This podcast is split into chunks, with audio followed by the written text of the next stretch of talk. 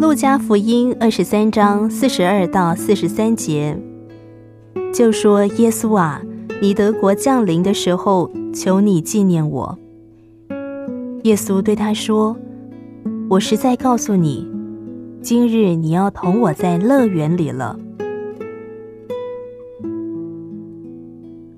说到这一个强盗，我们不可以原谅轻看他所犯的罪。他自己承认他是一个罪犯，该受死刑。但是他所得到的怜悯恩慈是那么的大，那么的深。这个强盗他没有机会在生活上改过自新，他不可能做一件善事或表达他的感谢，他也没有机会在生活中来表达他悔改的真诚。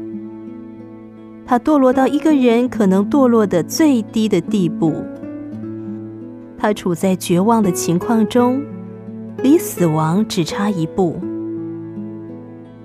但是他还是得了拯救。耶稣的恩慈是如此的无限无量，他没有说过一句责备的话，他没有拷问强盗的悔改是否真诚。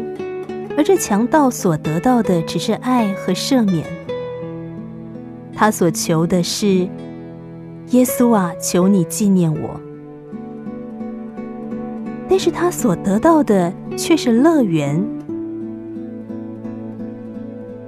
在地上，这强盗不配生活在众人当中，但是在耶稣的旁边，他得蒙应许，进入救恩。进到神的宝座前，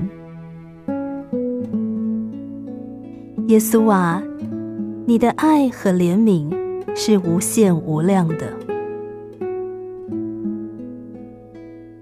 路加福音二十三章四十二到四十三节，就说：“耶稣啊，你德国降临的时候，求你纪念我。”耶稣对他说：“我实在告诉你。”今日你要同我在乐园里了。